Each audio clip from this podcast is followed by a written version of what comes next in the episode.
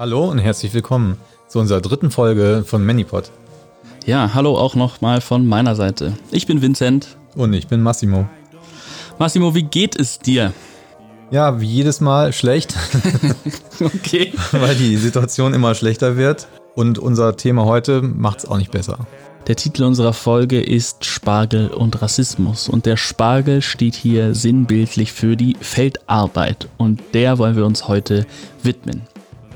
Überall werden die Grenzen dicht gemacht, aber dann gab es die Corona-Ausnahme. 80.000 FeldarbeiterInnen sollen ins Land geholt werden, um den deutschen Spargel zu retten. Ich meine, alles nichts neu. Wer erntet unser Essen? Wer pflegt unsere Alten?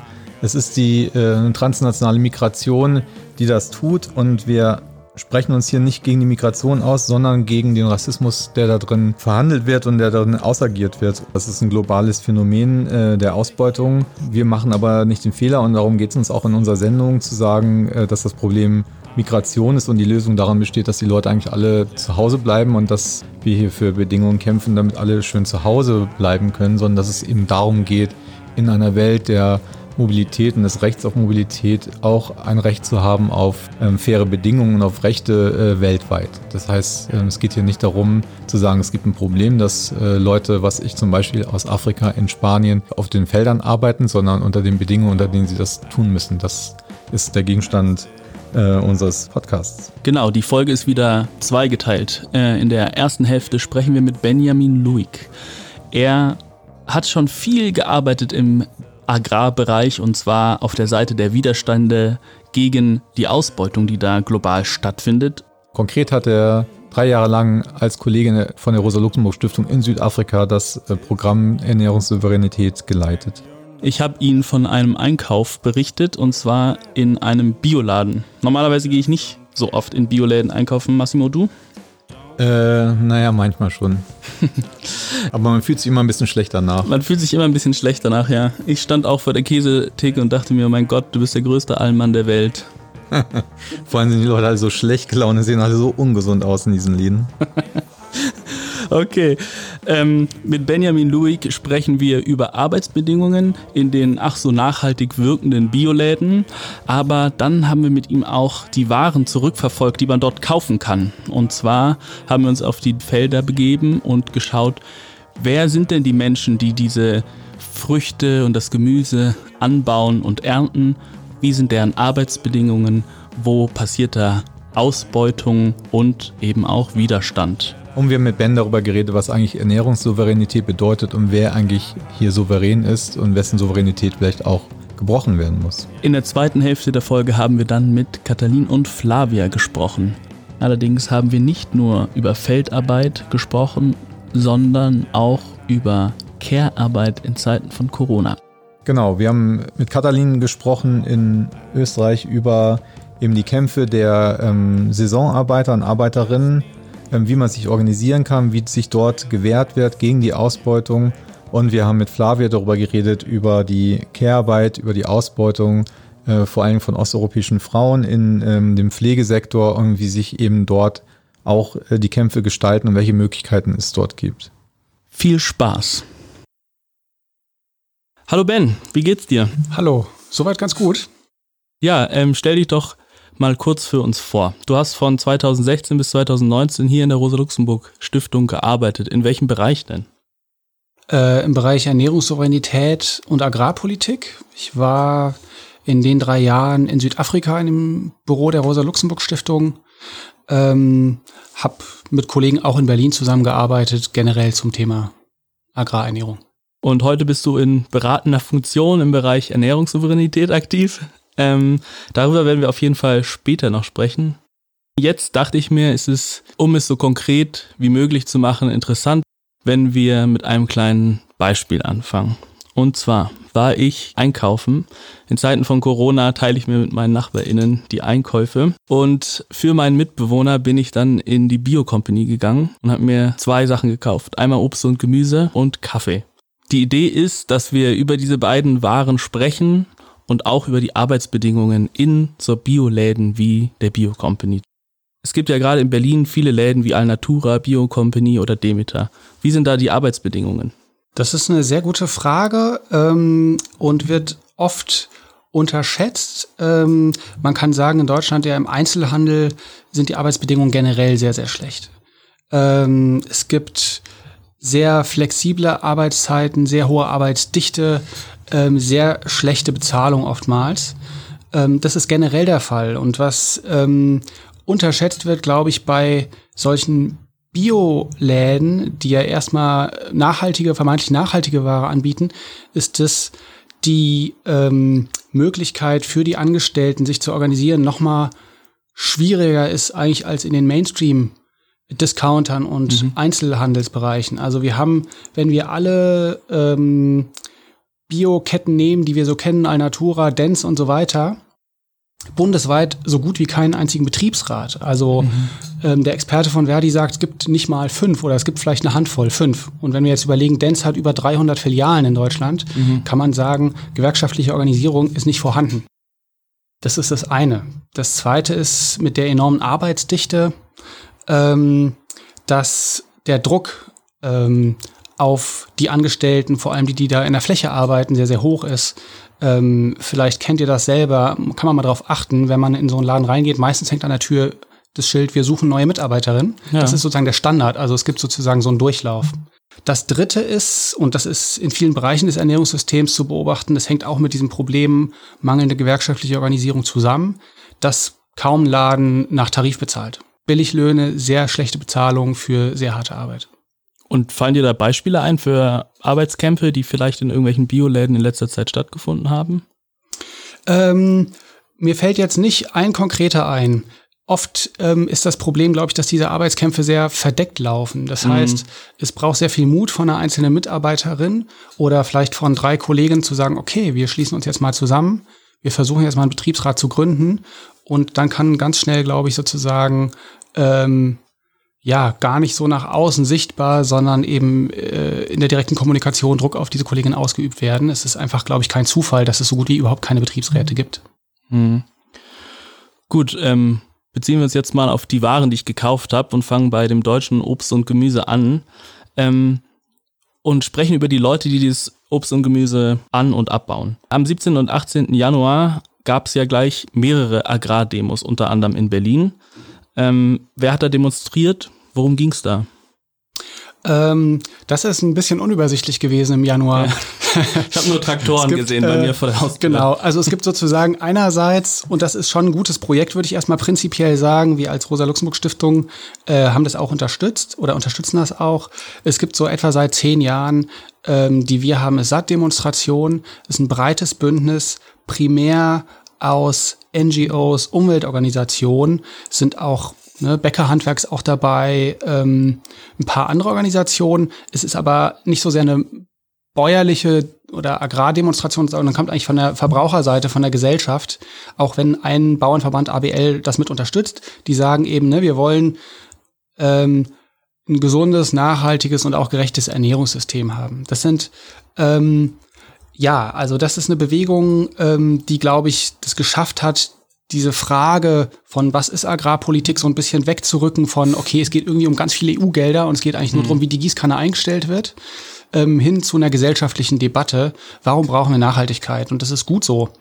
Ähm, was parallel stattfand, war was ganz Spannendes, ähm, auch schon Ende letzten Jahres, dass sich ähm, ein großer Teil von äh, Bäuerinnen und Bauern in Deutschland organisiert hat und protestiert hat, aber eher sozusagen paradoxerweise neben oder gegen dieses Bündnis gestellt hat, obwohl sich manche Forderungen überschnitten haben.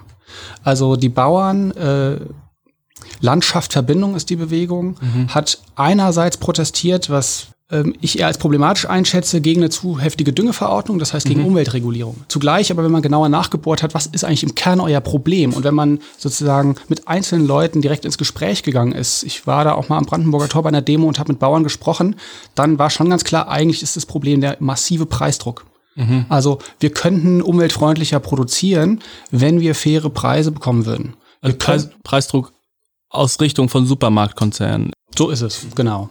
Also oft wird dann gesagt, ja, die Verbraucherinnen und Verbraucher wollen es halt so günstig, aber es ist ganz eindeutig, wir haben in Deutschland im Kern vier Unternehmen, die Schwarzgruppe mit Lidl, ja, Aldi, Rewe, Edeka, die die 90 Prozent des Einzelhandels kontrollieren. Mhm. Und es ist nicht so, dass die ein Kartell bilden, die haben schon einen massiven Preisdruck gegeneinander.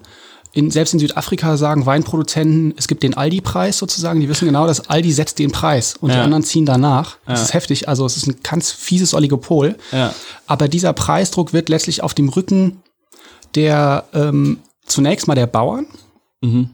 ähm, ähm, ausgetragen und indirekt natürlich, da kommen wir wahrscheinlich ja noch zu sprechen, später damit dann natürlich auch auf dem Rücken der Beschäftigten der Bauern. Ja, mhm. nicht jeder Bauer ist ja ein kleiner Kleinbauer, der rein familiär arbeitet.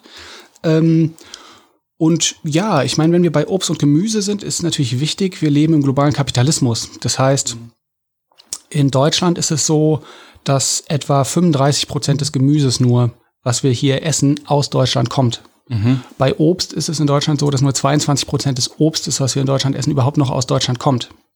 Das heißt, eigentlich, wenn wir jetzt über die Auswirkungen reden vom Preisdruck, müssen wir uns die verschiedenen Kanäle angucken. Wir haben dann einmal ähm, die Arbeitsbedingungen hier in Deutschland selber. Da können wir drüber reden, über die Saisonarbeiterinnen jetzt, ähm, die billig produzieren müssen. Ja. Wir haben zweitens ganz, ganz stark bei Gemüse und bei Obst ja ähm, eng verquickt mit der Migrationsfrage die Ausbeutung an den Rändern Europas. Ne, sei es in Griechenland, äh, sei es in Südspanien, sei es in Süditalien. Das ist sozusagen zweiter Kanal. Und wir haben als dritten Kanal ähm, natürlich die Importe ähm, von Nahrungsmittel, von Nahrungsmitteln aus der ja, aus allen Teilen der Welt, wenn man so will. Ja. Ähm, wo es ebenfalls natürlich Machtstrukturen und problematische Arbeitsbedingungen gibt. Mhm. Ja, du hast super, super die Brücke geschlagen. Ähm, das romantische Bild von der Landwirtschaft ist auf jeden Fall zerstört. Ähm, 900.000 Menschen arbeiten in dem landwirtschaftlichen Bereich. In Deutschland sind nicht nur BäuerInnen. Wie ist es, wie ist es denn aufgeteilt? In Deutschland ist es so, das sind Schätzungen des Statistischen Bundesamts, die alle zehn Jahre im Grunde nur ähm, erhoben werden. Also es sind auch jetzt keine ganz aktuellen Zahlen, aber im Kern ist es so, ähm, dass circa 400.000 ähm, Menschen in der Landwirtschaft arbeiten innerhalb von bäuerlichen Familienbetrieben. Mhm. Und dann nochmal 200.000, die werden oft ähm, vergessen in den Debatten, also Angestellte in der Landwirtschaft, mhm. ähm, das ganze Jahr über festangestellt hier in Deutschland. Und ähm, was jetzt in den vergangenen Jahren ganz entscheidend ist, ähm, in der Kernzeit, vor allem der Erntesaison natürlich, dass ein ganz großer Teil der Arbeit, die dann zusätzlich anfällt, in den letzten Jahren von circa 300.000 Saisonarbeiterinnen primär aus Polen und Rumänien gemacht wurde. Kannst du zu deren Arbeitsbedingungen vielleicht direkt mal was sagen? Ja, also die hatten im Grunde schon vor der Zeit von Social Distancing in Corona hatten sie schon eine klare Isolation, in der sie gearbeitet haben. Ähm, das kennt man ja vielleicht selber. Meistens begegnet man diesen Leuten irgendwie, wenn man auf der Autobahn langfährt und mal rausguckt auf die Felder, dann sieht man die von weitem oder irgendwie in Kolonnen arbeiten. Das heißt, die haben auf dem Papier zumindest in den letzten Jahren erstmal den Mindestlohn von 9 Euro X bekommen. Aber ähm, es gab massive Abzüge. Für die Unterkunft in Massenunterkünften wurde Geld abgezogen, manchmal sogar für das Equipment bei der Arbeit wurde Geld abgezogen, mhm. für den Transport, für die Rückreise wurde, Arbeit, äh, wurde Geld abgezogen. Ähm, die Isolation war sozusagen Teil des Progr Programms, also äh, bis zu 70 Tage konnten die angestellt werden in Deutschland, ohne sozialversichert zu sein hier, was die Arbeit sehr billig gemacht hat. Ähm, und was ähm, die Gewerkschaften beispielsweise oder die Organisationen, die ähm, in den vergangenen Jahren schon versucht haben, ähm, in Kontakt zu treten mit den Saisonarbeiterinnen, die auch zu organisieren, ihnen Informationen zu geben über Info-Hotlines, über ihre Rechte, mhm. ganz klar sagen, auf dem Papier bestand das eine, äh, in der Realität das andere. Also oft wurde, vereinzelt wurde gar kein Arbeitsvertrag unterschrieben. Wenn Arbeitsvertrag unterschrieben wurde, vielleicht nur in deutscher Sprache. Das heißt, die wussten gar nicht, was da drin steht. Bezahlung erfolgte manchmal willkürlich, manchmal am Tag der Abreise, wenn der Bus schon wartet. Das heißt, man konnte sowas wie zusätzliche Arbeitszeit, die man hatte oder so, gar nicht, ähm, gar nicht geltend machen. Das heißt, es gab einen starken Druck. Faktisch gab es oft Akkordarbeit. Das heißt, man muss eine bestimmte Länge am Tag liefern. Es gab in den letzten Jahren zunehmend Berichte, dass auch der Klimawandel, die enorme Hitze den Arbeiterinnen zusetzt. Es gab oft zu wenig Zugang zu Wasser, äh, zu wenig ähm, Hitzeschutz und so weiter. Das heißt, sehr, sehr taffe Arbeitsbedingungen, oft massiver Arbeitsdruck und faktisch trotz Mindestlohn auf dem Papier ähm, äh, eine Lohnausbeutung. Eine linke Wochenzeitung, die ich lese, hat getitelt, der deutsche Spargel ist gerettet. Sehr ironisch natürlich, weil jetzt in Zeiten von Corona gab es ja eine, eine Ausnahme, was die Einreisebedingungen von MigrantInnen angeht. Ich spreche von den 80.000 SaisonarbeiterInnen, die auf die deutschen Felder geholt worden sind. Ja, das ist sehr spannend. Ähm, es war eben so, dass es zunächst keine Einreisemöglichkeit geben sollte und dann sind sofort die Arbeitgeberverbände und der Deutsche Bauernverband vorneweg sofort aufgestanden, ähm, der Regierung aufs Dach gestiegen und haben in einem Zug gefordert, nicht nur ähm, die Möglichkeit ähm, der Einreise, sondern auch parallel dazu quasi eine Untergrabung der Arbeitsrechte. Also jetzt, die Bundesregierung hat das per Verordnung quasi größtenteils durchgewunken. Das heißt, jetzt kann bis zu zwölf Stunden am Tag gearbeitet werden.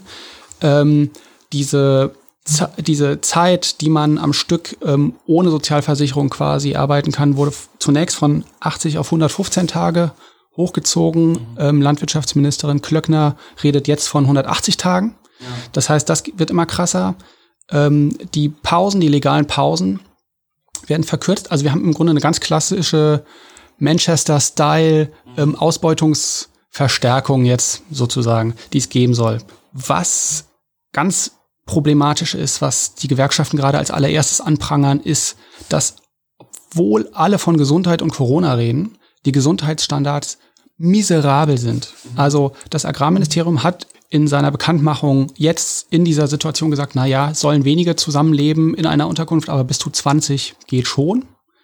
Ähm, wir haben ja jetzt in Baden-Württemberg den ersten Fall gehabt von einem Todesfall aufgrund von Corona eines rumänischen Arbeiters. Und es häufen sich die Berichte natürlich, wie sollte es anders sein, ähm, dass in vielen Unterkünften sozusagen mehrere Arbeiterinnen positiv getestet werden. Das heißt, diese Ausnahmesituation äh, wird in keinster Weise genutzt, um zumindest jetzt die Gesundheitsstandards zu verbessern, sondern das Gegenteil ist eigentlich der Fall. Du hast gerade schon ein paar Akteure angesprochen. Also es gibt den Bauernverband, es gibt die Regierung und es gibt eben auch Gewerkschaften oder Kampagnen. Was ist deren Interesse? Wie organisieren die migrantische Arbeitskraft? Ja, ich glaube, was sich jetzt in der Krise zeigt, ist, wer systemrelevant ist und wer nicht. Mhm. Und ähm, immer wenn in der Tagesschau die Landwirtschaft äh, thematisiert wurde, dann wurde der Präsident Ruckwied des Deutschen Bauernverbands meistens interviewt und der hat gesagt, die Landwirtschaft sagt das und das und will das und das. Was wir jetzt sehen, ist, dass die Landwirtschaft in Deutschland ganz, ganz wesentlich nicht nur bäuerlich ist, sondern zur anderen Hälfte eben das ganz normale Angestellte sind. Das heißt, der Bauernverband ähm, organisiert ganz unterschiedliche Betriebe, aber ganz klar ist es auch ein Arbeitgeberverband, in Anführungszeichen würde ich sagen, ähm, mit knallharten Interessen.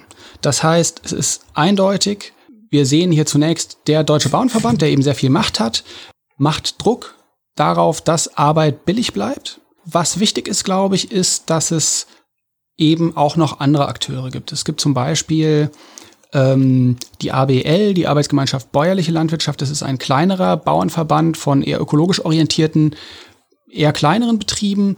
Die haben sich explizit in der Pressemitteilung an die Seite der IGBAU gestellt, also der Agrargewerkschaft in Deutschland, und gesagt, wir brauchen bessere Rechte für Saisonarbeiterinnen. Das heißt, es gibt da ein vielschichtiges Bild. Ähm, auf der Seite der Organisierung ist es ganz spannend, dass es eben schon seit längerem von der IGBRU, der Agrarumwelt Bauen Gewerkschaft, den Versuch gibt, die Saisonarbeiterinnen zu organisieren, auch wenn das keine Gewerkschaftsmitglieder sind. Das läuft seit längerem. Sie haben zum Beispiel einen Verein mitgegründet, der ähm, Beratungsstellen ähm, organisiert, ähm, wo Leute, die auch mehrsprachig sind, also die Deutsch genauso sprechen wie Rumänisch oder Polnisch, ja. versuchen auf die auf die Arbeiterinnen zuzugehen. Das gibt's also auch. Das war in den vergangenen Jahren einfach immer relativ unsichtbar und medial nicht so ein Thema und auch sehr, sehr stark unterfinanziert. Also diese Beratungsstellen werden von Bund und Länder finanziert, aber halt miserabel. Okay, ähm, was sind deren konkrete Forderungen? Ähm, jetzt ganz konkret, angefangen mit der Situation jetzt, ist ähm, die direkteste Forderung, es muss also jede Arbeiterin, die jetzt ankommt, die kommen ja jetzt an sechs verschiedenen Flughäfen in Deutschland gerade ein, an, die müssen als erstes am Flughafen in ihrer Sprache eine Info-Hotline, Zugang, Zugang zu der Info-Hotline bekommen und einen Katalog mit, das sind deine Rechte hier in Deutschland. Und das hat der Bauernverband erfolgreich verhindert. Der Deal ist jetzt sozusagen, der Bauernverband informiert oder beziehungsweise die Betriebsleitung in ihrem Betrieb informiert die Arbeiterin über ihre Rechte. Kann man sich vorstellen natürlich, dass das flächendeckend umgesetzt wird. ähm, genau, also da geht es ganz bei ganz konkreten Punkten los. Natürlich gibt's auch längerfristige Forderungen. Ich glaube, was die Idee ist, ist auf jeden Fall von diesem Bündnis, auch von der IGBAU, ist ganz klar, wenn diese Menschen hier kommen und hier arbeiten, dann können sie nicht außen vor gehalten werden aus sozusagen dem sozialen Sicherungsnetz. Das heißt, wenn man hier arbeitet, muss man auch sozialversichert hier arbeiten und das muss sozusagen der Arbeitgeber organisieren. Das ist im Kern äh, sozusagen erstmal die Logik, die eingehalten werden müsste laut IGBAU. Natürlich ähm, angefangen vom Verbot äh, von Lohndumping über angemessene Unterkünfte, ähm, über überhaupt das Recht als Gewerkschaft Zutritt zu dem Betrieb zu haben und vor Ort da sein zu können. Basics, elementare Basics, wo man erstmal meinen sollte, okay, das, das müsste doch sozusagen längst Realität sein. Um diese Punkte geht es zunächst. Aber natürlich auch langfristig überhaupt sichtbar machen dieser wichtigen Gruppe von Produzenten, die wir in Deutschland haben. Okay, vielen Dank. Dann komme ich mal wieder zu mir äh, und meinen Einkäufen in der Bio Company. Die zweite Ware war ja Kaffee. Ähm, und zwar Fairtrade Kaffee. Was ist das Label Fairtrade heutzutage eigentlich noch wert? Ähm, das Label Fairtrade ist ein bisschen was wert. Es gibt ja tausend Labels, mit denen man überschüttet wird. Ähm, inzwischen haben manchmal auch Konzerne ihre eigenen Labels, die sie einfach mal selber gegründet haben und die kann man dann als Zulieferer einhalten. Das heißt, was man muss, glaube ich, erstmal begreifen, was Labels per se sind. Labels sind in dieser Lieferkette, über die wir schon gesprochen haben, nichts anderes als der Ausdruck von Marktmacht von einem Handelskonzern. Ja, also wenn äh, Edeka irgendwie seinen Ananasproduzenten irgendwo in Lateinamerika oder Afrika sagt, hier Leute, das muss äh, Global Gap zertifiziert sein, mhm. damit es in unserem Lega Regal ist. Und dann ist es erstmal unabhängig davon, was steht bei Global Gap denn genau da sozusagen unter diesen Kontrollpunkten drin, was soll jetzt wie nachhaltig sein oder welche Pestizide dürfen da nicht drin sein. Entscheidend ist der Mechanismus. Der Mechanismus ist ganz einfach. Edeka will Qualität in seinem Regal. Dafür muss investiert werden, aber diese Investitionen werden externalisiert auf den Zulieferer. Das heißt, es ist erstmal ein Ausdruck einfach von dieser Marktmacht, die so ein Handelskonzern hat, dass er sagt, wir als privater Akteur regulieren unsere Zulieferkette. Wir entscheiden, was bei uns im Regal ist und wie ihr das macht, wie viel das kostet, ist egal, weil wenn ihr es nicht macht, dann springen wir halt zur nächsten Plantage oder springen sogar in ein anderes Land und sourcen es von da. Wir machen Just-in-Time-Lieferung, das heißt, wir sind total flexibel in dem Shift in der Organisierung unserer Lieferkette. Das ist erstmal ganz grundsätzlich von solchen Labels die Logik, wie sie funktionieren über den Markt. Und ähm, ich würde schon sagen, dass Fair Trade ähm, einen großen Unterschied hat zu anderen Labels. Also, ne, irgendwie Rainforest Alliance oder so, die meisten, die reden nie über Preise, die reden auch nie über Löhne, die reden nur über Nachhaltigkeit, aber nicht über handfeste Dinge. So, also was Fair Trade macht schon, ist zu sagen, okay, einmal, es gibt einen Mindestpreis, den wir sichern. Zweitens, wir zahlen eine Fair Trade Prämie. Das heißt, wir zahlen on top nochmal für den Umsatz, den ihr über Fairtrade umsetzt, eine Prämie, den könnt ihr dann reinvestieren in euren Betrieb. Und ähm, die beiden Sachen sind auf jeden Fall gut. Ähm, entscheidend ist wieder die Ausgestaltung. Wenn wir über den Mindestpreis reden zum Beispiel, kommt natürlich entscheidend darauf an, wie hoch ist denn der? Und wie hoch darf der sein, damit immer noch die Industrie wie Mars oder so sagt, ja, das ist cool, das machen wir auch. Nehmen wir zum Beispiel den Mindestpreis für Kakao. Da ist es so, dass ein Fairtrade einen Mindestpreis gesetzt hat, der aber immer noch so niedrig ist, dass es für die Produzenten immer noch, sagen wir in Westafrika, viel zu wenig ist. Was ähm, daraufhin die Regierung in den zwei großen Produzentenländern, Ghana, Elfenbeinküste gemacht haben, die haben gesagt, wir setzen einen höheren Preis einfach gesetzlich durch als Mindestpreis, den unsere Bauern kriegen müssen. Punkt. Das ist vor kurzem passiert zum Beispiel und das hat gezeigt, ähm, der Mindestpreis bei Fairtrade war zu niedrig. Das heißt, der alleine hat noch nicht jetzt irgendwie zu Entwicklung geführt oder so. Ähm, also das ist der eine Punkt. Und bei der Fairtrade-Prämie ist es ähm, ähnlich kompliziert. So eine Prämie kann aus meiner Sicht gut funktionieren, wenn du wie beim Kaffee, wenn eine Kooperative von Kleinbauern, die sind, die eigentlich die Arbeit machen, die dann die Prämie bekommen und gemeinsam entscheiden, was sie damit machen. Jetzt sehr vereinfacht gesagt. Dann kann es funktionieren. Wenn wir aber Plantagensektoren haben wie Tee oder Zucker, dann ähm, sind die Arbeiter, die bei den Produzenten angestellt sind, ja sozusagen nicht in diesem in diesem Ding drin bei Fair Trade, dass sie selber mit entscheiden können, was machen wir mit der Prämie oder so. Das sollen sie zwar können, aber faktisch ist, glaube ich, also wir können über Kaffee gleich nochmal sprechen, aber speziell in Sektoren, die über Plantagen funktionieren, wie Zucker oder Tee oder so, funktioniert Fair Trade sehr, sehr, sehr schlecht, weil ja nicht die Arbeiter mit eingebunden sind, sondern nur die Produzenten. Das heißt, das ist nicht so in einem einfach zu bewerten. Ich würde sagen, Fair Trade erstmal auf dieser materiellen ökonomischen Ebene kann positive Auswirkungen haben, wenn man genauer reinguckt in der Realität, aber es ist meistens sehr, sehr begrenzt. Wir haben ja schon mit ein paar romantischen Mythen hier in Deutschland gebrochen. Jetzt die Frage, wie ist es denn global? Also ich spreche von Kleinbauern versus Großplantagen, Subsistenzwirtschaft versus Weltmarkt. Ähm, vielleicht kannst du da auch ein paar Zahlen nennen. Und in Deutschland spielen WanderarbeiterInnen oder SaisonarbeiterInnen eine große Rolle. Wie ist es global? Also zunächst ist wichtig, wenn jetzt Akteure wie der Deutsche Bauernverband sagen, wir müssen mehr produzieren, weil wir müssen die Welt ernähren, mhm. ähm, dann ist es Bullshit. Ja. Das vielleicht vorneweg. Also es ist völlig klar, dass es entscheidend ist oder um strukturell natürlich ähm, Ernährung sicherzustellen, ist es entscheidend, dass in den verschiedenen Regionen der Länder weltweit jeweils produktive Agrarstrukturen gibt. Was oft gesagt wird, ist, dass weltweit im globalen Süden vor allem ähm, Kleinbäuerinnen, Kleinbauern die wichtigsten Akteure sind, die diese Ernährung sicherstellen. Das ist äh, zum Teil sicher richtig. Es ist einfach von Region zu Region, würde ich sagen, ist die Landwirtschaft unterschiedlich strukturiert.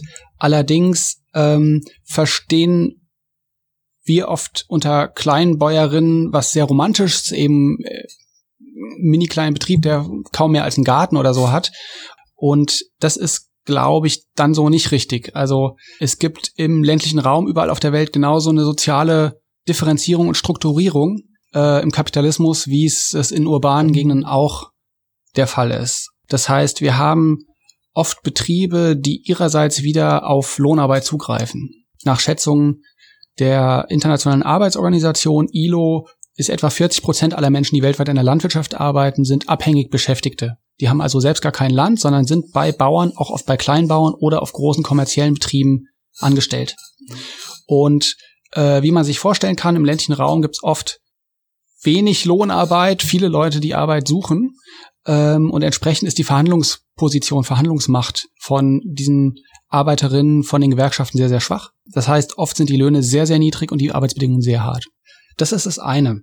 Das andere ist, dass Arbeitsrechte im ländlichen Raum eben sehr, sehr oft verletzt werden, weil zum Beispiel der Staat mit seinen Inspekteuren sehr, sehr weit weg ist. Das heißt, ähm, es gibt massiven Druck, auch oft Androhung von Gewalt, wenn man versucht, sich gewerkschaftlich zu organisieren. Das heißt, es hat eine sehr hohe Brisanz. Es gibt in Ländern wie Kolumbien Zahlen von Hunderten von Gewerkschaften, Gewerkschaftern, die jedes Jahr umgebracht werden. Das ist die Realität. Und daher die Brisanz. Ja. ja, dann schlagen wir vielleicht wieder den Bogen zurück in die Rosa-Luxemburg-Stiftung und sprechen über den Bereich Ernährungssouveränität. Und damit übergebe ich an dich, Massimo. Ja, hallo, nochmal willkommen auch von meiner Seite.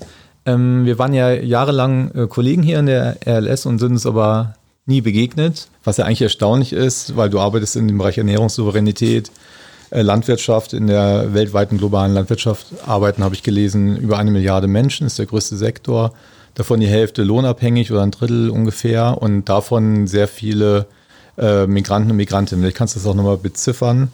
Äh, mich würde ähm, nochmal interessieren, wie ihr denn eigentlich in eurem Bereich über Migration sprecht. Welche Bedeutung hat das? Ja, das ist ein sehr, sehr wichtiger Punkt. Also ähm, wir haben jetzt mit der Debatte um die Situation der Saisonarbeiterinnen hier in Deutschland, wie sie ausgebeutet werden, ähm, scheint ja was auf, was gar nicht nur in Deutschland so spezifisch ist, sondern was wir im globalen Agrarkapitalismus ähm, überall sehen. Ähm, Boden sozusagen als der Ort, wo gearbeitet wird in der Landwirtschaft, ist äh, nicht mobil. Das heißt, der kann nicht global hin und her geschoben werden und so maximal ähm, kostensparend die Sachen produziert werden, sondern dann müssen sich halt, muss sich halt der Faktor Arbeit dahin bewegen, der besonders günstig ist. Das heißt, in Deutschland beispielsweise ist es so, das hatten wir schon vor Corona jetzt, dass der Bauernverband gemerkt hat, oh, die Leute in Polen, die Leute in Rumänien wollen immer weniger zu diesen Bedingungen arbeiten. Wir müssen jetzt billige Arbeitskraft aus der Ukraine bekommen. Und der Bauernverband der Bundesregierung hat gesagt, wir wollen Sonderabkommen mit der Ukraine, damit wir diese Leute möglichst billig ausbeuten können.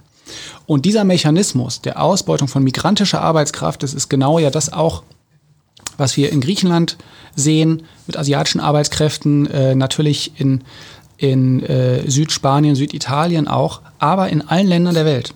In Südafrika beispielsweise, in den Betrieben, ähm, die ich besucht habe, wo ich Kontakte zu Gewerkschaftern habe, ist es Standard inzwischen, dass nicht mehr wie früher irgendwie 80 Prozent der Leute da fest gearbeitet haben aus der Region, halbwegs irgendwie einen Arbeitsvertrag hatten, wobei zu Apartheidszeiten hatten sie das nicht, ja, aber die ersten Jahre danach. Ähm, also sozusagen Kern von 80 Prozent festen Angestellten gibt, wenn man so will, die auf der Farm auch leben und 20 Prozent oft migrantische Arbeitskraft kommt flexibel dazu. Das Ding hat sich genau andersrum gewendet, dass heute vielleicht der Kern noch 20 Prozent sind und 80 Prozent der Arbeitskraft ist migrantische Arbeitskraft, oft Binnenmigration aus anderen Teilen Südafrikas, ähm, simbabwische Leute, Leute aus äh, Mosambik und so weiter. Das heißt, migrantische Arbeitskraft in der Landwirtschaft, die flexibel reagiert oder eingesetzt werden kann auf diese Saisonalität, die die Landwirtschaft hat, dass eben nur zu bestimmten Monaten im Jahr geerntet wird, das ist Standard überall auf der Welt, in den USA, in Brasilien, in Ostafrika, genauso wie in Asien. Nun habe ich aber manchmal das Gefühl, auch in dem äh, Sprechen, auch in der Rosa-Luxemburg-Stiftung, wenn über globale soziale Gerechtigkeit geredet wird, ähm, dass eigentlich über Migration immer auch als Problem ge gesprochen wird. Und das ist, hat ja auch eine lange Tradition. Ähm, äh, das ist ja auch in Europa jetzt nach dem Zweiten Weltkrieg so gewesen. Die Leute sind natürlich in andere Länder gegangen, weil da äh, mehr Arbeit war und haben dann zu schlechten Bedingungen gearbeitet. Und jetzt nun die Frage, was ist das Problem, dass die Leute gekommen sind oder die schlechten Arbeitsbedingungen? Das vermischt sich ja und es geht quer. Und auch gerade jetzt zu Zeiten von Corona hatten wir jetzt auch schon öfter mal ähm, das Gefühl, dass es eine nationale Aufladung gibt. Also zum Beispiel, als jetzt hieß, es kommen die 80.000 Saisonarbeiter zum, hier ähm, nach Deutschland, habe ich mich erstmal gefreut, weil ich wusste, dass dann deren Familie auch was zu essen haben und die einen Job haben. Gleichzeitig werden sie ausgebeutet, das hast du ja eben beschrieben. Ähm, wie siehst du das? Also wie ist dieses Verhältnis? Also siehst du auch eine nationale Aufladung da drin in diesem Sprechen von, dass äh, eigentlich eine gerechte äh, Welt eigentlich auch eine wäre, in der weniger Migration stattfinden würde? Ja, ich glaube, dass ähm, diese Seite der Migrationsregime, die sozusagen ähm, auf Ausbeutung setzt. Also wenn man von Festung Europa spricht, dann muss man ja ignorieren, dass die, der, die Kerngemüseproduktion in Europa ähm, über Migration nur funktioniert. Ähm, sozusagen, dass dieses Unsichtbarbleiben ähm, ein ganz zentrales Problem ist. Und absurderweise, das überrascht mich jetzt bei der Debatte um Saisonarbeit ähm, hier in Deutschland. Ähm, also, warum ist es so undenkbar zu sagen, okay, wir leben hier in einer kapitalistischen Marktwirtschaft, wir leben auf einem Arbeitsmarkt. Das heißt, wenn die Nachfrage, wenn das Angebot an Arbeit erstmal geringer ist, dann muss natürlich der Preis für die Arbeit erhöht werden. Das heißt, die Löhne müssen steigen. Ähm, wenn die Landwirtschaft so sehr in der Krise ist, mit Dürre auch noch, ähm, dass Betriebe meinen, sie können nicht mehr als den Mindestlohn zahlen, dann könnte in dieser speziellen Situation auch der Bund einspringen, der gerade überall einspringt.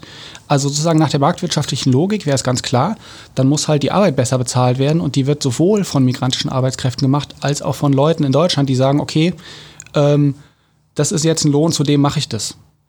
Ähm, aber diese, ähm, diese Debatte gibt es nirgendwo, sondern man behält krampfhaft diese Strukturen bei, dass diese Kernarbeit der Ernährung von äh, Deutschen hier überhaupt nicht gemacht werden kann.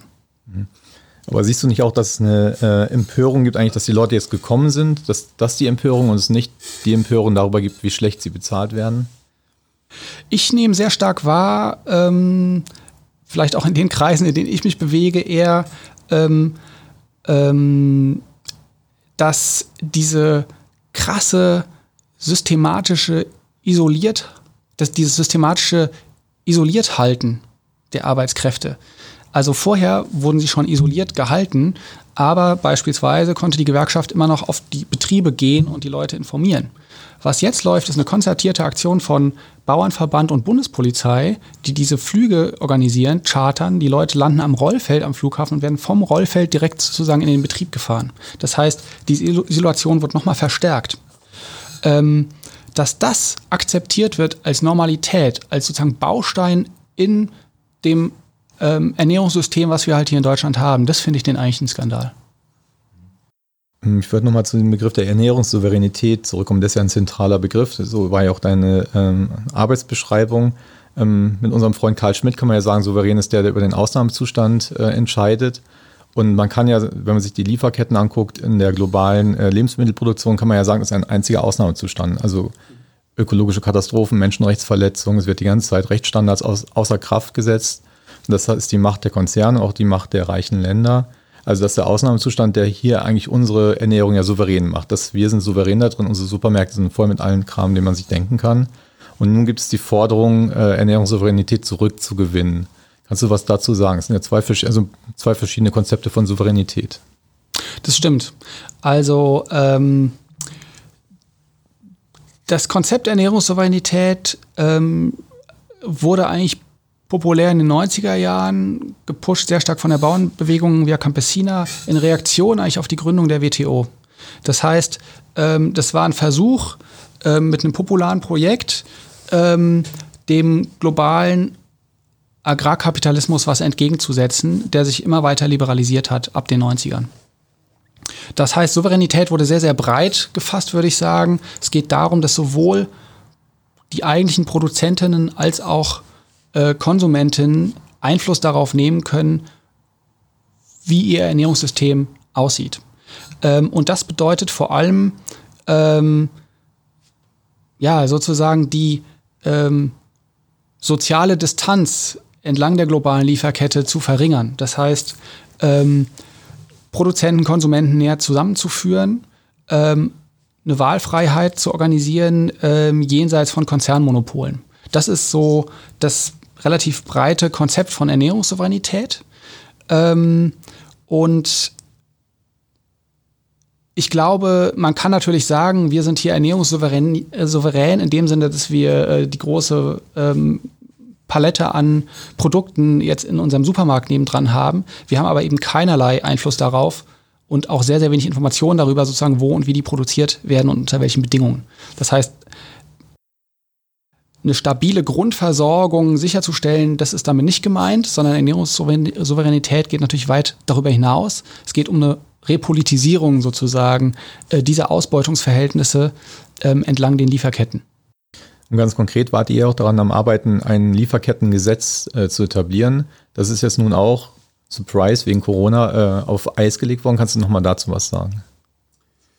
Ähm, ein Lieferkettengesetz wird ähm, inzwischen von vielen Akteuren gefordert. Ich würde jetzt gar nicht sagen, dass wir da ganz an der Spitze waren. Ähm, ein Lieferkettengesetz wäre ein allererster Baustein, glaube ich, anzufangen, ähm, globale Lieferketten besser politisch zu regulieren. Das heißt, so ein Lieferkettengesetz, ähm, wie es gerade diskutiert wird, wie eigentlich darauf warten wir seit längerer Zeit auch im Kabinett ähm, ähm, zwei Minister einen Entwurf vorlegen sollten, hätte zunächst einfach nur den Anspruch zu sagen, ähm, wenn in einer, innerhalb einer Zulieferkette von einem Konzern wie, ähm, sagen wir, Rewe, in der Zulieferkette ähm, massive Menschenrechtsverletzungen passieren, ähm, dann hat Rewe die Verantwortung, sozusagen das mit zu verhindern, ähm, hat sozusagen so eine indirekte ähm, Pflicht, ähm, auf menschenrechtlicher Basis oder menschenrechtliche Standards sicherzustellen. Ähm, das wäre noch nicht, glaube ich, die Lösung aller Probleme. Das ist ja ein ganz, ganz wichtiger erster Baustein, um zu sagen, okay, ähm, gröbsten Fälle von Ausbeutung, von Menschenrechtsverletzungen äh, müssen unbedingt verhindert werden, aber das alleine würde nicht reichen, um Lieferketten, globale Lieferketten umzubauen. Mhm. Aber nochmal meine Frage, wer wäre denn souverän in dem Konzept der ähm, Ernährungssouveränität? Sind das dann einzelne Staaten oder sind das dann einzelne Verbände? Wie muss man sich das vorstellen? Also ist es national gedacht oder ist es nochmal ein transnationaler gedacht in dem solidarischen Moment? Ähm, ich würde sagen, ähm, es fing an mit diesen, also es fing an, Ernährungssouveränität als Konzept, als Gegenkonzept zum Multilateralismus der WTO, äh, der vor allem kleinen Staaten ähm, im internationalen Handelsregime sehr wenig Politikspielräume ähm, mehr bietet. So fing das an. Ähm, wie aber diese Ernährungssouveränitätsbewegung seit den 1990er Jahren sich erweitert hat, neue Konzepte aufgenommen hat, sich entwickelt hat, ging es mehr und mehr dahin, dass es eigentlich von diesem klassischen Souveränitätsbegriff des Nationalstaats gelöst wurde, ein offener Souveränitätsbegriff ähm, entwickelt wurde, ähm, der, ja, ich würde sagen, so ein populares Projekt ist. Das heißt, es gibt sozusagen so ein allgemeines Leitbild davon, dass man insbesondere daran, dagegen richtet es sich meistens ähm, gegen Konzerne, gegen Konzernmonopole vorgehen will ähm, und eine vielfältige, diversifizierte Landwirtschaft und Ernährungssystem ähm, pushen will. Ähm, genau. Insofern glaube ich, lässt sich da die Souveränität gar nicht mehr so eng fixieren. Ähm, es ist aber wichtig, glaube ich, ähm, bei diesem Konzept, und das gibt es dann manchmal, trotzdem nicht in zu einfache Kategorien zu verfallen. Das heißt, ähm, Ernährungssouveränität wird oft mit wiederum kleinbäuerlicher Landwirtschaft gleichgesetzt. Und ich finde es ganz wichtig, natürlich die bestehenden Klassenstrukturen, Sozialstrukturen, die es in der Landwirtschaft gibt, ernst zu nehmen. Also beispielsweise Arbeitsrechte, ähm, die Akteure, Landarbeiterinnen, Gewerkschaften sozusagen mit reinzuholen in diese Bündnisse. Und das ist bisher noch ein Schwachpunkt. Mhm. Und inwiefern, äh, würde mich noch interessieren, spielen da feministische äh, Momente eine Rolle in dieser ganzen Debatte um Ernährungssouveränität, in den Kämpfen? Jetzt bei La Via Campesina zum Beispiel oder auch bei anderen? Die spielen eine ganz zentrale Rolle. Ähm, es ist völlig klar, ähm, dass Ernährungssouveränität ähm, eine Demokratisierung ähm, des Ernährungssystems in jeder Hinsicht bedeuten und deswegen setzen sich beispielsweise Via Campesina auch sehr kritisch, selbstkritisch auch Mitglieder mit patriarchalen Strukturen beispielsweise im ländlichen Raum auseinander. Und vielleicht nochmal zum Schluss, ähm, es nähert sich ja gerade vor ein paar Tagen zum siebten Mal ähm, die Katastrophe vom Rana Plaza in Bangladesch, wo ähm, die Fabrik zusammengebrochen ist und äh, sehr viele Menschen gestorben sind, Näherinnen vor allen Dingen und äh, äh, tausende von Familien eigentlich äh, erwerbslos geworden sind, verarmt sind. Ähm, jetzt gerade zu Zeiten von Corona sind ja diese Lieferketten auch unterbrochen. Es steht still der Kapitalismus irgendwie und es wird ja teilweise auch ähm, so wahrgenommen, jetzt auch in linken Debatten, dass das irgendwie auch eine Chance bedeutet. Aber gleichzeitig gibt es natürlich jetzt 100.000 Millionen von Familien, die eigentlich erwerbslos geworden sind. Eben die mhm. Fabriken stehen wieder leer, ja. ähm, dieselben, ist wieder derselbe Zusammenbruch, könnte man sagen, auf einer anderen Ebene. Ähm, inwieweit siehst du darin ist eine Chance des Umdenkens, eine Chance für eine sozial-ökologischen Transformation? Oder inwieweit ist das einfach nur ähm, eine weitere Katastrophe in der Katastrophe? Es ist beides gleichzeitig. Ich glaube, es ist eine Katastrophe in der Katastrophe. Was sich beispielsweise im ländlichen Raum zeigt, ist, dass es einfach keine Form der ähm, sozialen Sicherung gibt. Also dass dieses globale Agrarprekariat, wenn man so will, die normalerweise flexibel als Saisonarbeiter ähm, agieren müssen.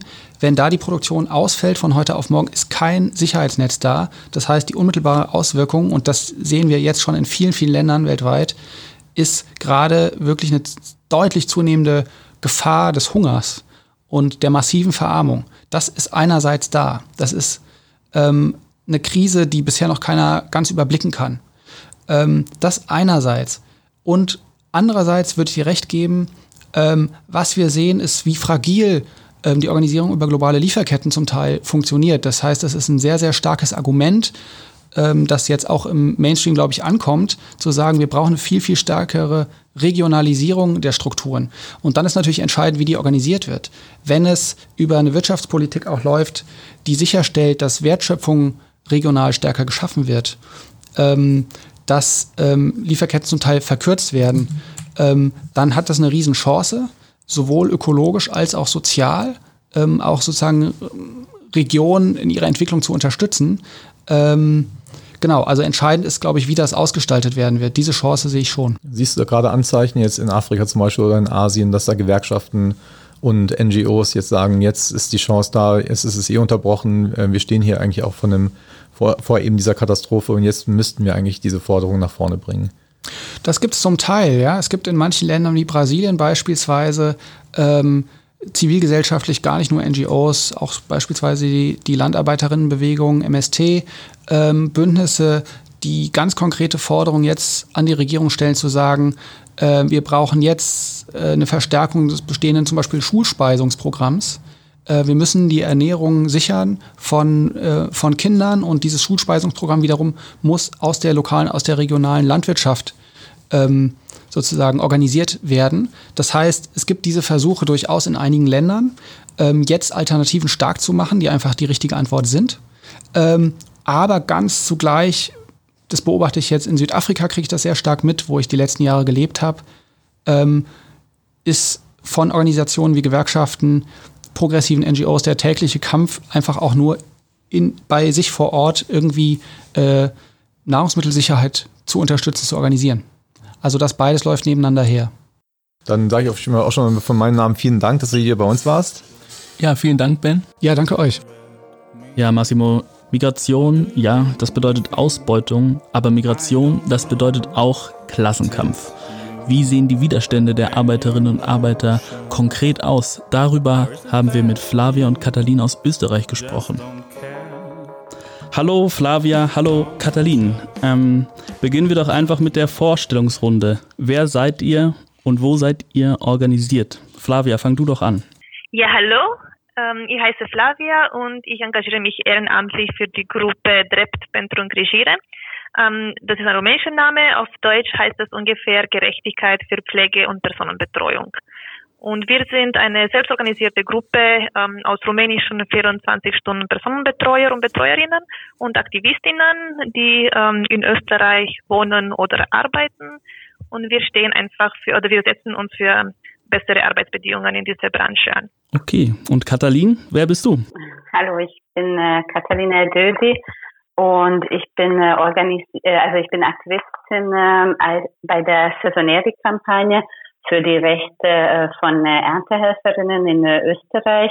Und äh, wir versuchen einerseits äh, die Menschen auf den Feldern über ihre Arbeitsrechte aufzuklären und auch äh, sie bei den Arbeitskämpfen zu unterstützen. Und sehr wichtig ist, dass die Kampagne ist nicht nur eine Aktivistinnenkampagne, sondern äh, es also wir organisieren uns äh, in enger Zusammenarbeit mit der Gewerkschaft ProG, Produktionsgewerkschaft, die für den Bereich der Landwirtschaft in Österreich zuständig sind. Bleiben wir doch direkt mal bei den ErntehelferInnen.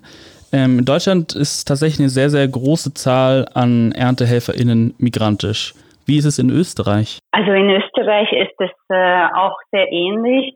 Also wir würden fast sagen, aus, äh, basierend auf den äh, Erfahrungen der Feldaktionen, die wir machen, wo wir wirklich äh, direkt auf die Felder gehen, um äh, mit den Arbeiterinnen uns zu treffen. Also wir treffen fast nur migrantische Arbeitskräfte und vor allem Arbeitskräfte, die entweder Tages- oder Grenzenpendlerinnen sind, also aus den Nachbarländern Österreich oder die für längere Zeiträume aber nur saisonell nach Österreich kommen. Und äh, das hat natürlich auch als Konsequenz, dass äh, die Arbeiterinnen äh, also sehr unterschiedliche Sprachen sprechen. Also nur wenn wir dann gleich über die, das, äh, also die Möglichkeiten der Selbstorganisierung nachdenken. Also es ist ein Bereich, wo Mehrsprachigkeit äh, eine, eine große Herausforderung ist. Und äh, deshalb ist vielleicht auch wichtig zu erwähnen, das habe ich am Anfang nicht erwähnt, dass äh, die Saisonäre-Kampagne also in, innerhalb der Kampagne arbeiten viele Aktivistinnen wie ich und äh, auch wie Slavia, die aus äh, der Herkunftsländer von den Arbeiterinnen kommen. Also ich komme aus äh, Ungarn und äh, Slavia aus Rumänien. Das ist auch sehr wichtig wegen den Sprachkenntnissen. Und könntest du mal ein Beispiel nennen von einem aktuellen Kampf, den ihr geführt habt, ganz konkret? Also ganz konkret jetzt äh, geht es äh, natürlich um äh, die Situation rund um die Corona-Krise wo auch wie in Deutschland, äh, in Österreich eine große Arbeitskraftmangel gibt in dem äh, Bereich der Landwirtschaft. Und äh, die Landwirtinnen versuchen natürlich, also ziemlich verzweifelt Arbeitskräfte ins Land zu holen. Also das geht über Charterflüge bis auf Sonderregelungen für die Grenzpendlerinnen. Und in dieser Situation ist natürlich äh, vermehrt für uns eine Herausforderung, dass äh, die Arbeiterinnen noch isolierter arbeiten als sonst und dass wir auch keine Feldaktionen zum Beispiel in diese Zeiten von Lockdown machen können. Also wir können auch, äh, also äh, also es ist schwieriger für uns, mit Arbeiterinnen äh, Kontakte aufzunehmen, um sie über ihre Arbeitsrechte zu informieren. Und es geht natürlich auch um Kämpfe für also Sonderzahlungen und so weiter jetzt äh, mit Blick auf die Krise. Aber soweit sind wir noch nicht. Das wäre, glaube ich, eine Wunschvorstellung, dass wir halt Infektionszuschlag und so weiter erkämpfen können, zusammen mit der Gewerkschaft. Da, da, davon ist noch nicht die Rede. Also. Mich würde da nochmal interessieren, jetzt, wie das in Österreich eigentlich gesprochen wird. In Deutschland gab es jetzt irgendwie eine große Empörung, jetzt sind die Grenzen zu wegen Corona und jetzt kommen plötzlich 80.000 äh, ähm, Arbeitskräfte für die Landwirtschaft. Da gab es eine Empörung, warum dürfen die jetzt reinkommen? Gleichzeitig kann man ja sagen, man ist froh, dass ähm, die kommen konnten, damit sie eben arbeiten können, was verdienen können. Gleichzeitig sind die Bedingungen natürlich äh, viel schlechter jetzt unter Corona. Ähm, ähm, unter diesen Bedingungen der Isolation und eben auch die Organisierung schwieriger. Wie wird das in Österreich gesprochen? Also ähm, diese, diese Schließung der Grenzen, jetzt kommen trotzdem Saisonarbeiter. Ähm, seht ihr da Rassismus oder wie, wie ist das dort? Also in Österreich äh, sind äh, seit der äh, Anfang der Krise verschiedene Sachen passiert. Vielleicht äh, versuche ich sie äh, kurz zusammenfassen. Also einerseits als Antwort auf die Arbeitskraftmangel haben äh, also verschiedene Ministerien und auch die Landwirtschaftskammer äh, eine, eine Plattform, eine Online-Plattform gegründet, lebensmittelhelfer.at und sie haben versucht, Inland Arbeitskräfte ähm, zu erwerben für die, äh, für die Erntearbeit. Das hat aber ziemlich gescheitert, weil natürlich viele Menschen sich sozusagen, also auch weil es so genannt wurde, Lebensmittelhelfer, also es, äh, äh sie haben sehr stark auf äh, eine Art von äh, nationalen äh, Schulterschutz und äh, Solidarität appelliert äh, mit den äh, Bauern und äh, Bäuerinnen und halt zur Hilfe bei der Erntearbeit aufgerufen. Aber es ist natürlich, das macht ein bisschen falsches Bild von dieser Arbeit, was sehr harte physische und also eine Arbeit ist, die man nicht Teilzeit erledigen kann. Also die Erfahrungen waren, dass bei dem Lebensmittelhelfer.at haben sich viele Menschen für Teilzeitarbeit angemeldet, was natürlich keine Lösung äh, auf den tatsächlichen Arbeitskraftmangel äh, war. Das äh, wurde auch erkannt äh, und äh, dadurch hat sich auch die Diskussion darüber verstärkt, wie Erntearbeiterinnen gesondert ins Land geholt werden könnten. Also es gab auch bereits Charterflüge, die vor allem von, also auch von Bauern und Bäuerinnen zum Beispiel in Tirol organisiert wurden, wo sie halt ihre äh, Stammarbeiterinnen äh, ins äh, Land geholt haben. Also natürlich dort, wo schon äh, Vernetzung und äh, Netzwerke existieren. Aber gleichzeitig äh, wurden auch gleich äh, ziemliche Schieflagen äh, aufgedeckt. Also einerseits in Tirol hatte eine Arbeitskraft äh, Vermittlungsfirma, ein, Moment, ich schaue äh, ganz genau nach, wie das heißt. Also Arbeitskräfte Überlasser äh, im Tourismus, die IMU äh, 24 hat äh, angeboten, äh, Erntearbeiterinnen in die Landwirtschaft zu vermitteln, aber ohne äh, die äh, Bedingungen, also die Arbeitsbedingungen äh, der Kollektivverträge zu respektieren, weil in dem Bereich in Österreich gelten äh, Kollektivverträge, also für die Saisonarbeit in der Landwirtschaft. Also das war eine Schieflage, die aufgedeckt wurde und auch äh, medial besprochen wurde. Wir hören immer wieder von Vermittlungsfirmen, die ähm, mit dieser Situation äh, also aus, ausbeuterisch umgehen. Also vor allem auch mit dem Not der Arbeiterinnen, äh, die natürlich, äh, also du hast auch schon erwähnt, äh, um Geld zu verdienen, auch gerne nach Österreich kommen würden, aber gleichzeitig sollte das äh, nicht zu einer Ausbeutungssituation äh, führen. Und äh, es gab auch einen Fall in Oberösterreich, in äh, Linz-Umgebung, wo ein äh, Landwirt äh, seine Erntearbeiterinnen eingesperrt hat in ihrer Unterkunft um zu vermeiden, dass sie sich mit dem Coronavirus anstecken. Also das wird jetzt auch untersucht. Es gibt der Verdacht, dass sie eingesperrt wurden. Ähm, also das zeigt, glaube ich, schon jetzt äh, ziemlich gut, dass natürlich ähm, gibt es in dieser Situation eine größere Aufmerksamkeit für die notwendige Arbeit, die äh, Erntearbeiterinnen in Österreich äh, leisten. Gleichzeitig, also ich glaube, das ist ähnlich wie äh, bei den äh, 24-Stunden-Pflegerinnen, heißt das noch äh, lange nicht, dass diese Arbeit auch dementsprechend wertgeschätzt wird und dass nicht äh, in diese Krisensituationen auch, äh, also dass es nicht äh, Ausbeutung passiert. Auch hier in Deutschland hat Corona gezeigt, wie prekär tatsächlich ähm, das Arbeitsverhältnis von migrantischen LandarbeiterInnen ist, von SaisonarbeiterInnen. Ähm, auch in Deutschland hat sich der Bauernverband sehr stark für diese Charterflüge eingesetzt. Und nochmal meine Frage äh, an dich. Wie sind die gesundheitlichen Bedingungen von diesen ArbeiterInnen? Hast du da auch persönlich jetzt Erfahrungen gemacht? Also das ist, äh, glaube ich, eine, eine tatsächlich eine, eine, ein großes Problem. Aber es ist äh, auch schwer einzuschätzen, wie damit umgegangen wird, weil es gibt, äh, also wir haben zurzeit äh, keinen direkten Zugang zu den Betrieben. Also wir haben Informationen auch äh, entweder indirekt oder halt äh, von äh, also von Arbeiterinnen, die in den Betrieben arbeiten. Aber es sind auch sehr viele verschiedene Betriebe. Also man kann dort, äh, man kann in diesem Fall wahrscheinlich auch kein Pauschalaussage treffen, aber dass es ein Problem ist und jeden Fall eine Herausforderung, dass äh, das ist sicherlich so und die Gewerkschaft und unsere Kampagne ruft auch auf, einfach äh, alle nötige Sicherheitsmaßnahmen in dieser Situation zu berücksichtigen. Dann würde ich auch nochmal einhaken wollen, weil das ist irgendwie spannend. Ihr sagt ja, das, das hat äh, gestern auch Benjamin Luig äh, gesagt, jetzt zur Zeit von Corona ist die Arbeit halt viel schwieriger. Man kann nicht mehr auf die Felder, nicht mehr mit den Leuten direkt reden oder nicht mehr so einfach.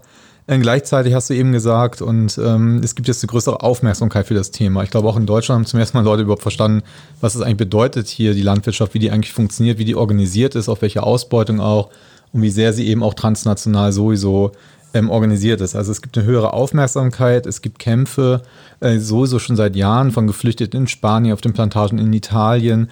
Ähm, ihr macht eure Arbeit. Jetzt gibt es eine Aufmerksamkeit dafür. Ähm, hat das was verändert an eurer Strategie? Tut ihr euch jetzt europäisch zusammen? Also seht ihr darin auch eine Chance oder äh, gibt es da einen anderen Umgang mit? Das würde mich nochmal interessieren. Oder sagt ihr, wir stehen hier mit dem Rücken zur Wand und es ist alles nur noch viel schwieriger geworden?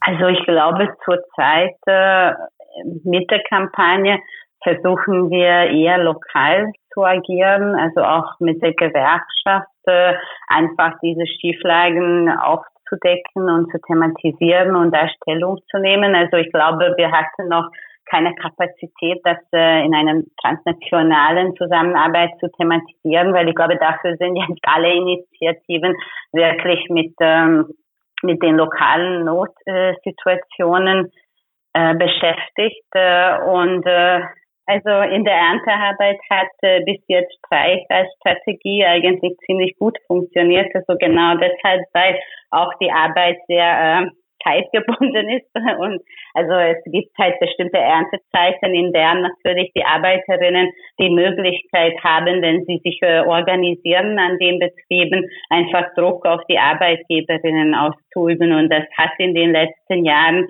öfters äh, sich bewährt als Strategie, die auch tatsächlich zu Verbesserungen geführt hat in den jeweiligen Betrieben. Das ist natürlich leider nicht flächendeckend, aber mindestens in den Betrieben.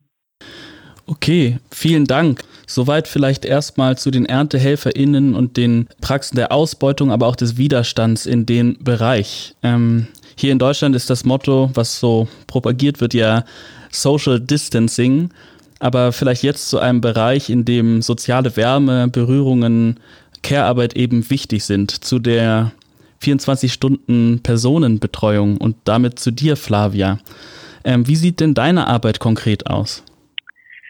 Ähm, ja, zuerst würde ich gerne die PersonenbetreuerInnen ähm, beschreiben, so dass wir verstehen, worüber wir reden. Also die 24 Stunden Personenbetreuer und Betreuerinnen, ähm, eigentlich die meisten sind äh, Frauen davon, ähm, die kommen aus Ländern wie Rumänien, Slowakei, Polen, Bulgarien oder Ungarn, also hauptsächlich osteuropäische Länder.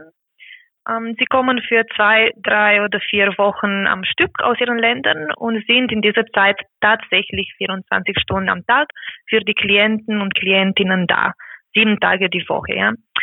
Sie machen eine Arbeit, die kaum jemand machen will. und sie werden dafür extrem schlecht bezahlt. Also sie verdienen zwischen 40 und 80 Euro netto pro Tag, also wirklich pro Tag, nicht pro Stunde. Ähm, und das heißt, dass viele Betreuer und Betreuerinnen verdienen also netto kaum mehr als zwei Euro pro Stunde. Also es ist wie äh, wir äh, von Katalin gehört haben, ähm, ähnlich äh, wie in der ähm, Saisonarbeit-Szene. Ähm, es ist eine prekäre Arbeit, die hauptsächlich von Migranten und Migrantinnen gemacht ist. Die Personenbetreuer und Betreuerinnen müssen als selbstständige Einpersonenunternehmen in Österreich arbeiten. Ähm, also die sind wirklich Einpersonenunternehmen, nicht angestellt. Also ähm, das heißt, aber das in Wirklichkeit, das also das ist in Wirklichkeit eine Scheinselbstständigkeit. Ähm, in der Realität sind sie eigentlich voll, völlig abhängig von den Vermittlungsfirmen ähm, und von den Transportfirmen. Die Betreuer und Betreuerinnen ähm, werden theoretisch von der Wirtschaftskammer WKO vertreten, aber die Wirtschaftskammer vertritt auch alle anderen Unternehmen, wie zum Beispiel die Vermittlungsagenturen. Also wenn es Konflikten zwischen den Personen, Betreuer und Betreuerinnen und äh, Vermittlungsagenturen gibt, wie es häufig passiert in dieser Branche, das ist eigentlich die Standardsituation, entsteht ein offensichtlicher Interessenkonflikt. Und dadurch, dass die ähm, Betreuerinnen als Einpersonenunternehmen arbeiten, haben sie keinen Zugang zur Interessenvertretung durch, durch Gewerkschaften oder Kampagnen wie die Saisonieri-Kampagne oder durch die Arbeiterkammer. Also die sind völlig zu diesen ausbeuterischen Situationen exponiert und haben einfach gar keine Beratungsstelle oder ja Interessenvertretung für sie.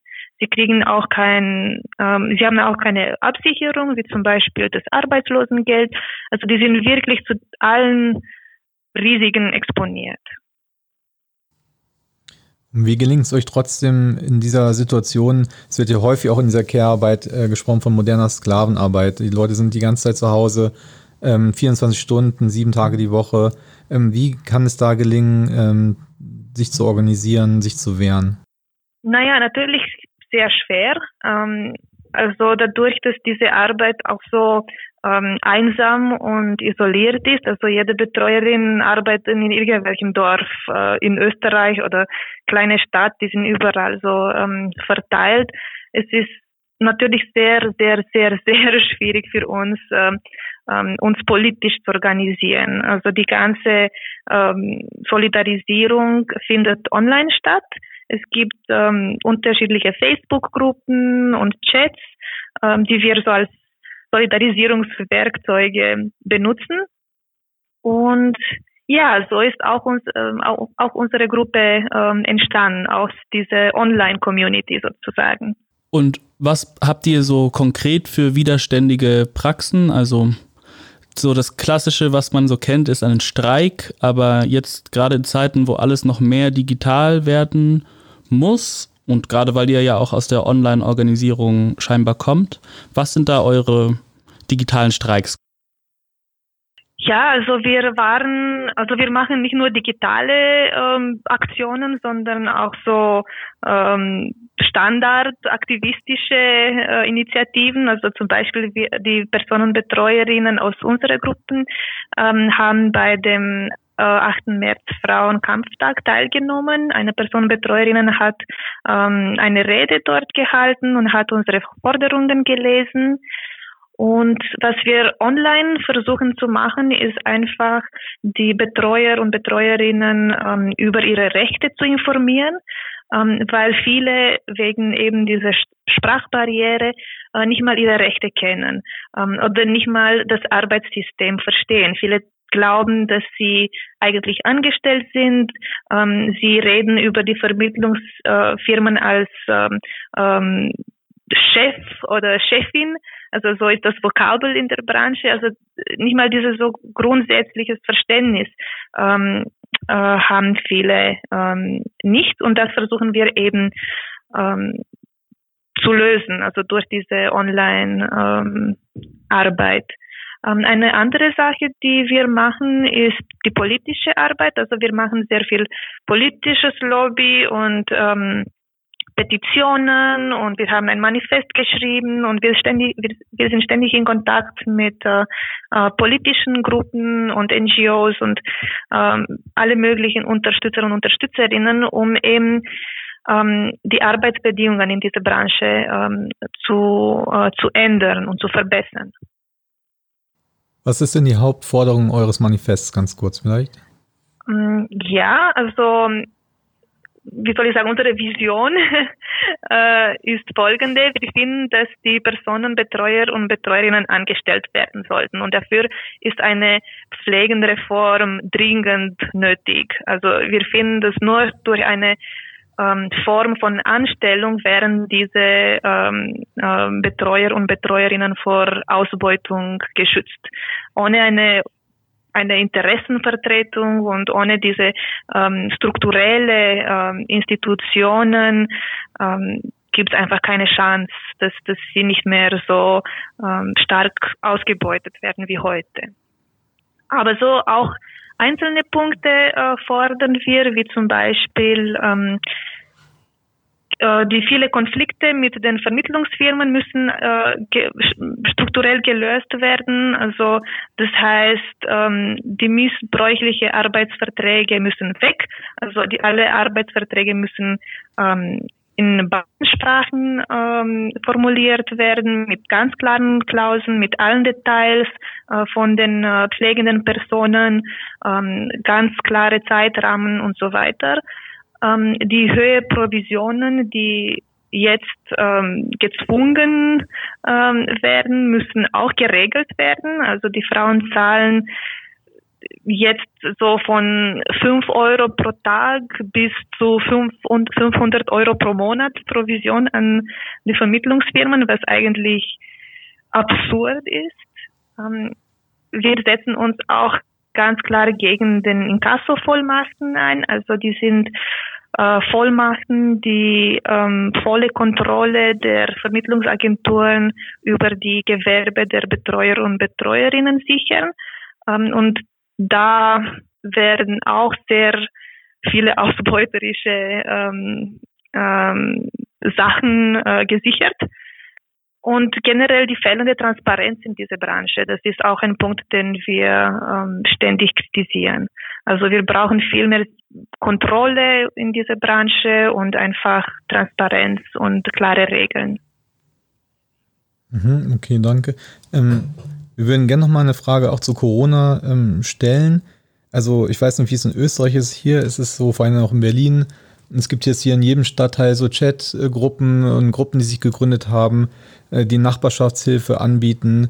Ähm, alle äh, schützen richtigerweise natürlich jetzt äh, die Risikogruppen, von denen sehr viele alt sind, die eben Pflege brauchen. Man kauft plötzlich ein für die Nachbarn, für die Nachbarin. Man ist völlig begeistert von sich selber, dass man jetzt irgendwie den Leuten, die Hilfe brauchen, eigentlich jetzt hilft. Und das ist aber natürlich genau diese Art von Care-Arbeit, die natürlich unter diesen sehr rassistischen und sexistischen Bedingungen ja ähm, ähm, ähm, ansonsten äh, organisiert wird, die du jetzt auch gerade beschrieben hast. Also da geht ja jetzt gerade einiges durcheinander, die Grenzen sind zu. Ähm, gleichzeitig gibt es jetzt diese Aufwertung der Care-Arbeit als Nachbarschaftssolidarität unter in Zeiten von Corona und, äh, und gleichzeitig dieses System, wie ihr das beschreibt. Also wie agiert der in diesem komischen Gemengelage, was ja völlig äh, durcheinander geht? Mhm. Ähm, ich möchte zuerst ähm, ein, etwas ganz klar betonen. Ich möchte nicht diese Arbeit romantisieren. Also das ist ganz, ähm, das ist gar keine einfache Arbeit. Das ist eine Arbeit, die sehr anstrengend ist, äh, sowohl körperlich als auch ähm, äh, psychisch und emotional. Äh, ihr müsst euch vorstellen, dass diese Betreuer und Betreuerinnen wirklich 24 Stunden am Tag mit einer Person in demselben, äh, in demselben Haus äh, sind. Meistens hat die betreute Person ähm, äh, Demenz äh, in einem gewissen Grad oder so ähnliche Krankheiten. Also das ist wirklich keine leichte Arbeit. Ähm, zu, zu der Pandemie. Ähm, ja, obwohl wir jetzt alle sehen, wie wichtig die 24-Stunden-Betreuung für unsere Gesellschaft ist, werden in dieser Krise die Bedingungen schlechter statt besser. Ähm, in Österreich wird ständig über die äh, Pflegekrise während der Pandemie geredet. Ähm, es gibt sehr hohen Bedarf nach äh, Personenbetreuerinnen. Also die Grenzsperren haben dazu geführt, dass einige Betreuer und Betreuerinnen in Österreich hängen geblieben sind und ihre Turnusse verlängern mussten. Sie arbeiten schon seit über acht Wochen und sie sind körperlich und psychisch erschöpft und machen sich immer mehr Sorgen um ihre Familien in Rumänien, wo die Corona-Krise auch ständig wächst. Viele Vermittlungsfirmen üben gerade enormen Druck auf Personenbetreuerinnen ähm, aus, länger in Österreich zu bleiben, obwohl diese das oft nicht wollen. Also die meisten wollen eigentlich zurück zu ihren Familien äh, fahren. Und einige Betreuer und Betreuerinnen sind wiederum in Rumänien hängen geblieben und haben derzeit kein Einkommen mehr. Also ihre Existenz ist gefährdet, weil sie nicht zum Arbeiten nach Österreich kommen können wegen der Grenzsperren. Äh, vielen Dank, Flavia. Ähm, wir sind jetzt schon bei einer halben Stunde und somit beim Ende des Interviews angelangt. Ähm, es war wirklich sehr, sehr interessant. Wir dachten uns, am Ende fragen wir euch nochmal beide, wenn ihr in Bezug auf euren Arbeitsbereich einen Wunsch äh, frei hättet, eine Forderung, die umgesetzt werden kann, äh, welche wäre das? Also im Bereich der Erntehelferinnen, äh, also sicherlich wäre ähm, eine Forderung, ähm, äh, also einfach äh, die Lohnerhöhung, äh, also dass äh, alle Kollektivverträge in alle Bundesländern mindestens äh, einen Bruttolohn von 1700 Euro für die Arbeiterinnen garantieren. Also das wäre, glaube ich, äh, für nächstes Jahr das Minimum, was für diese notwendige Arbeit bezahlt werden sollte. Und natürlich das Einhalten von alle äh, Regelungen, die in den Kollektivverträgen beinhaltet werden, was auch zurzeit nicht passiert und vorher auch nicht, also schon nicht passiert ist. Ja, unser Wunsch ist ganz klar äh, und nämlich eine gerechte und würdige Anstellungsform für die 24-Stunden-Personenbetreuerinnen. Also dass die jetzige Ausbeutung einfach aufhört. okay, dann bedanke ich mich ganz herzlich bei euch beiden für das spannende Interview. Ja, vielen Dank auch nochmal. Danke, Super war das. Danke euch auch. Ja, Macht's gut. Noch. Ciao. Schönen Nachmittag. Papa. Euch auch. Ciao, ciao. ciao, ciao. Wir sind nun am Ende unserer heutigen Manipod-Folge zu Spargel und Rassismus angekommen. Wir danken euch fürs Zuhören und auch für die vielen Zuschriften zu unserer letzten Folge. Wenn ihr Feedback, Kritik oder Anregungen habt, schreibt uns auf manipod.rosalux.org. Tschüss und bis zum nächsten Mal. Tschüss, bis zum nächsten Mal.